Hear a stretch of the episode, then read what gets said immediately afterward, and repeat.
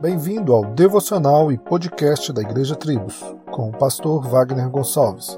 Visite o nosso site www.igrejatribos.com.br.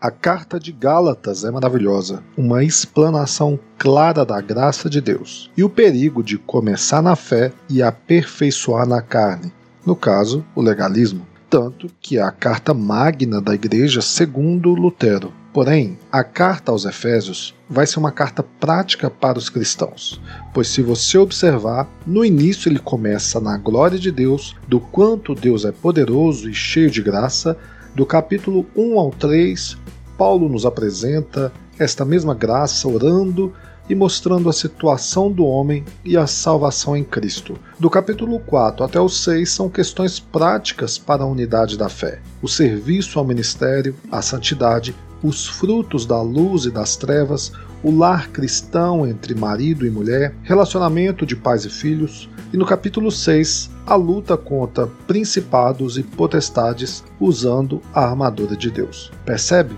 É uma carta que deveria ser lida diariamente. Efésios 1:3 está escrito: Bendito, ó Deus e Pai de nosso Senhor Jesus Cristo, o qual nos abençoou com todas as bênçãos espirituais nos lugares celestiais em Cristo. Todas as bênçãos espirituais. Você tem noção do que é isso? A resposta está nos versículos seguintes.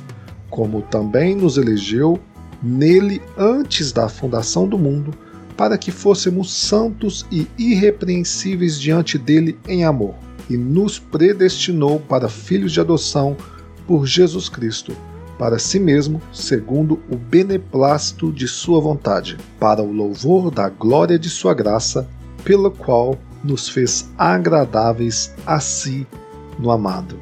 Solos Cristos, dele, por ele e para ele.